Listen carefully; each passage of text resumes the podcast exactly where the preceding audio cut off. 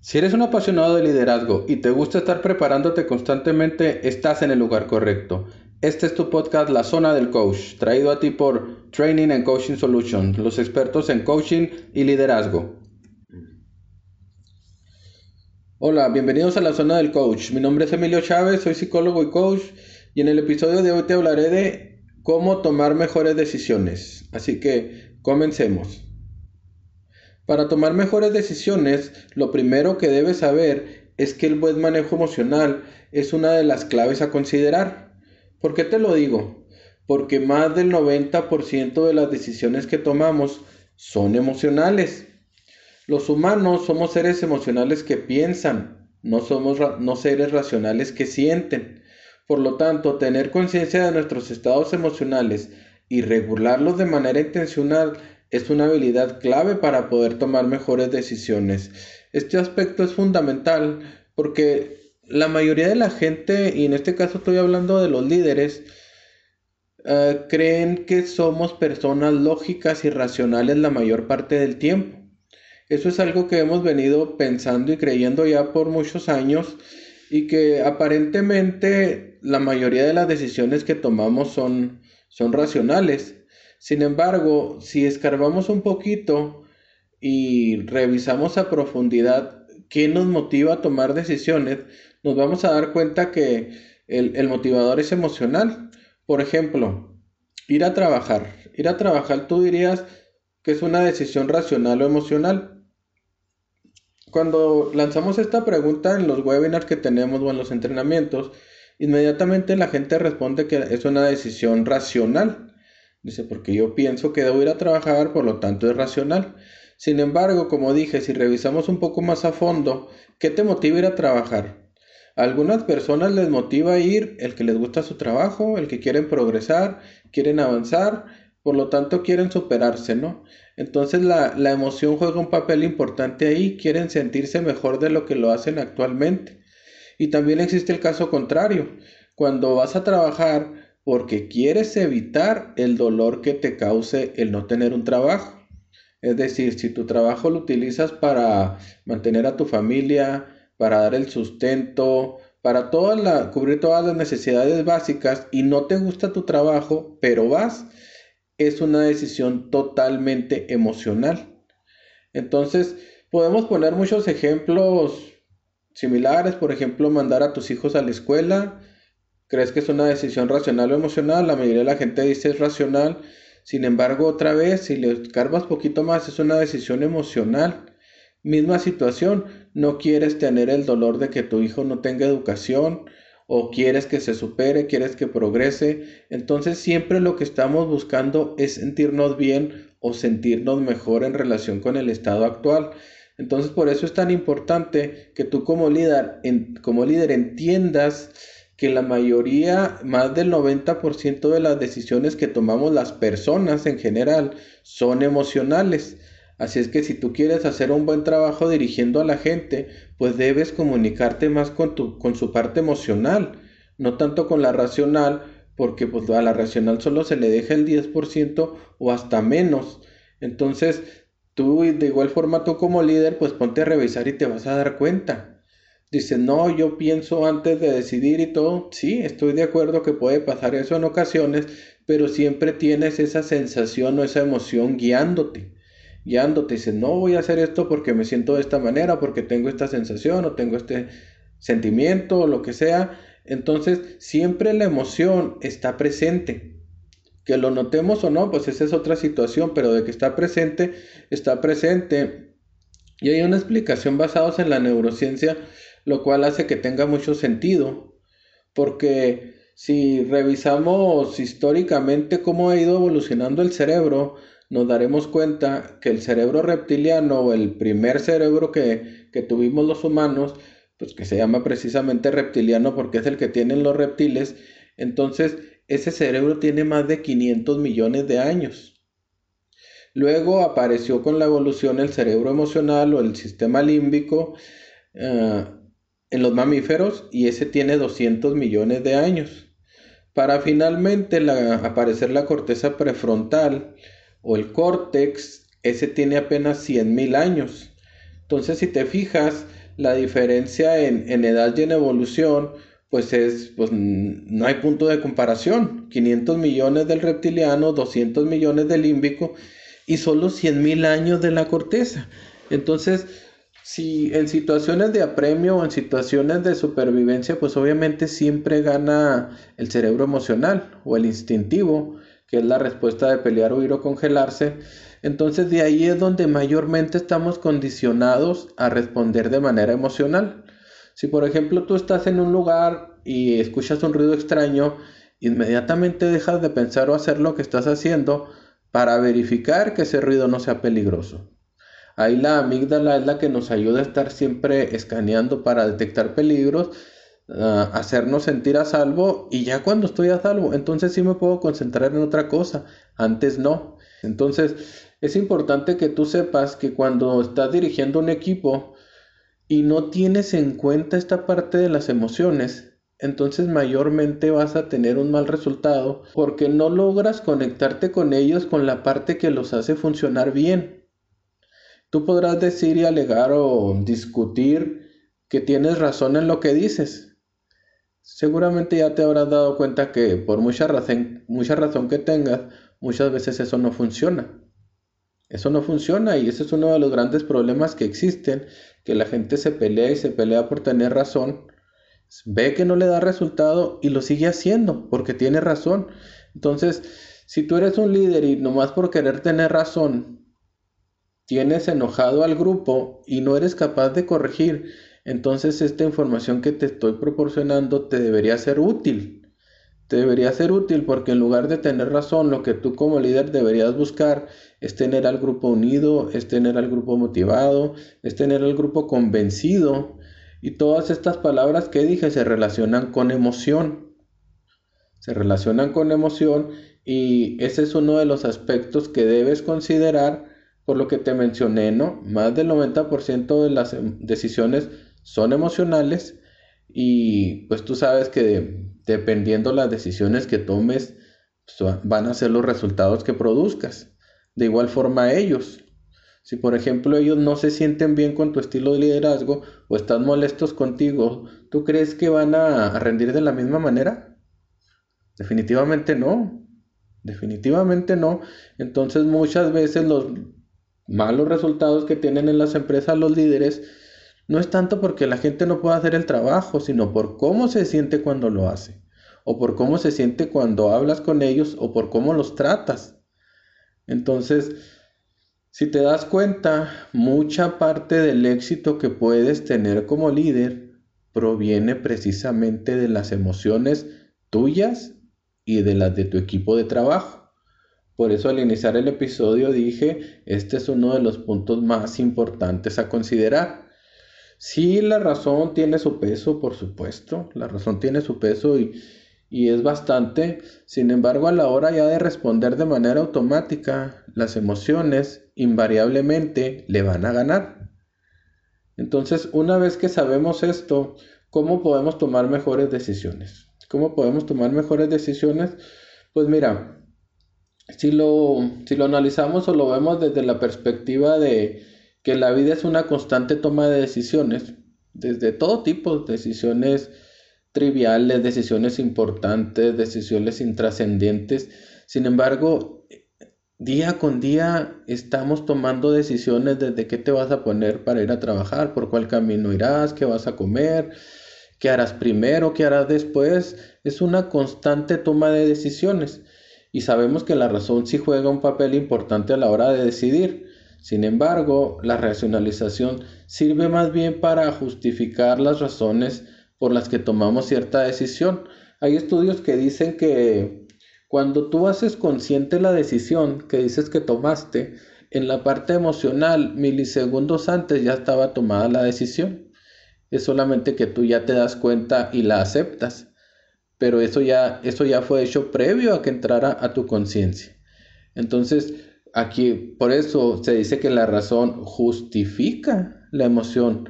Es decir, cuando tú vas a comprar, por ejemplo, cualquier cosa, por ejemplo, un carro. Vas a comprar un carro y pues hay cosas que no te convencen del todo, pero otras sí. y tú sabes que mayormente es una buena decisión. Entonces lo que vas a hacer es estarte justificando y diciendo por qué sí, por qué sí lo vas a comprar. Y al hacer eso lo que estás tratando es de sentirte bien, es de calmar esa emoción que también te está diciendo, pero tiene esta situación, pero tiene esta otra situación, que es algo que no te deja estar por completo en paz. Sin embargo, al estar justificando y al estar diciendo y al estar sintiendo la justificación, entonces ya te puedes quedar más tranquilo, puedes decir sí por esto, sí por aquello, sí por lo otro, entonces ya es, ok, me conviene, pero si te fijas, en el proceso de decisión pasa mucho eso, pasa mucho eso, por eso la razón para eso nos sirve, para analizar, para pensar, para sopesar y luego justificar la, la decisión que previamente tomamos, como dije, a través de la emoción. Otro aspecto importante a considerar cuál es para tomar mejores decisiones. Pues entender que el cerebro funciona con energía y cada vez que tomas una decisión vas consumiendo un poco de esa energía.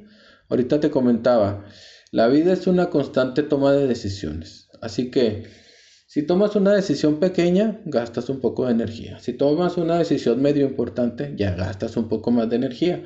Si tomas una decisión importante a la cual analizas y revisas y vuelves a revisar, estás consumiendo más energía. Ahora, es importante entender esto porque el cerebro consume una gran parte de energía del total de nuestro cuerpo, más del 20%. Entonces, si tú te gastas esa energía tomando decisiones no importantes, cuando llegue la hora de tomar una decisión importante, es posible que ya no tengas la suficiente energía para dar una buena pensada, para analizar bien, para revisar la información que tienes a la mano y es posible que tomes una mala decisión. Entonces es bien importante que te des cuenta de eso. Cuando te llegue el momento de tomar una decisión importante, te preguntes, ¿qué tanto nivel de energía tengo en este momento? Y eso lo puedes saber fácil. Cuando te sientes cansado o te sientes agotado, el mismo cuerpo lo hace sentir. Incluso ya cuando estás muy cansado, pues te da sueño, ¿verdad? Obviamente. Entonces, ese no es el mejor momento para tomar decisiones importantes. Y eso es algo en la parte de autoconocimiento que tú deberías saber como líder. ¿En qué momentos tienes más energía o qué decisiones te van a demandar más energía para que obviamente te reserves? te reserves y no estés gastando la energía en, no, pues, ¿qué me iría a poner hoy? O, ¿con quién voy a hablar? ¿Con quién no voy a hablar? ¿Qué haré primero? ¿Qué haré después? Todo ese tipo de diálogo interno donde estás tratando de decidir de manera consciente, pues date cuenta que estás tirando la energía a la basura porque son decisiones intrascendentes.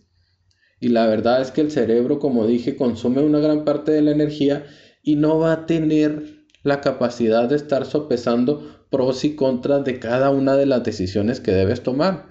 Eso es algo que te debe quedar bien claro, porque hay mucha gente que se, siente muy inteligente, dice, no, yo voy a analizar todo.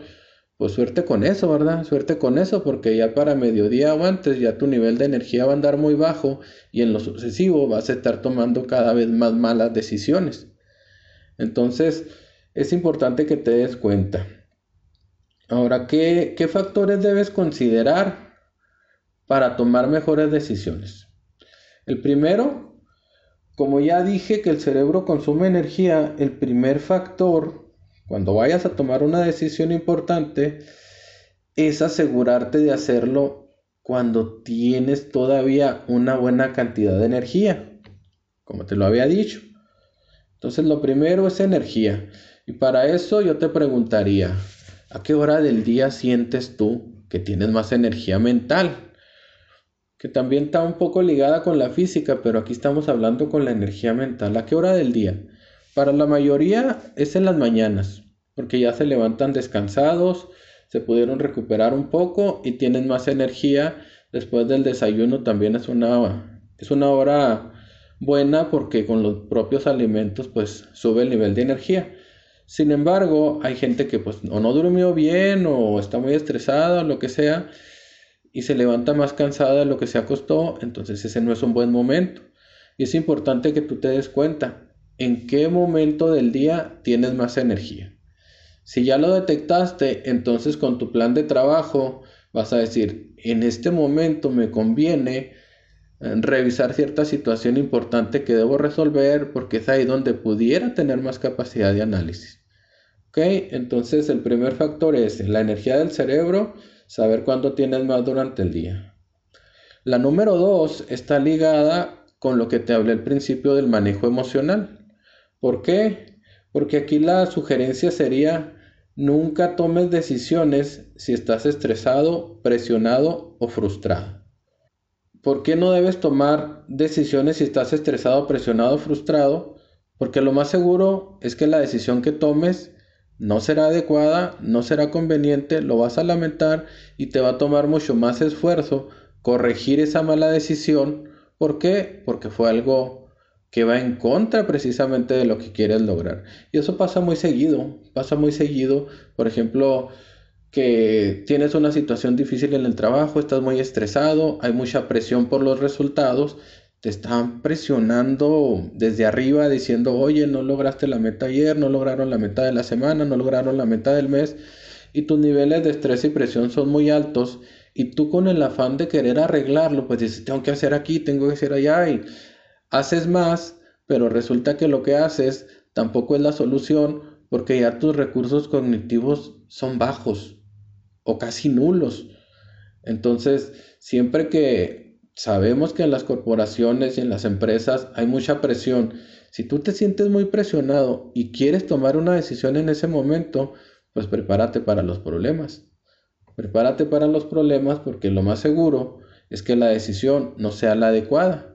Entonces, ¿qué hacer en esos momentos? Pues obviamente, si sabes, si tienes ese autoconocimiento, esa inteligencia emocional de saber cuál es tu emoción en el momento, si estás estresado, si estás presionado, si estás frustrado, pues hacer algo para quitar ese estado inicialmente. Inicialmente puedes respirar profundamente, puedes salir a caminar, puedes desconectarte un poco del trabajo, conectarte con algo que te importa soltar esa presión, soltar ese estrés un poco y luego ya cuando recuperaste un poco de energía y cuando ya no tienes este estado emocional, entonces sí, ahora puedes ah, dedicarle un poco más de tiempo a revisar la situación y lo más seguro es que puedas tener más claridad de pensamiento para tomar una mejor decisión.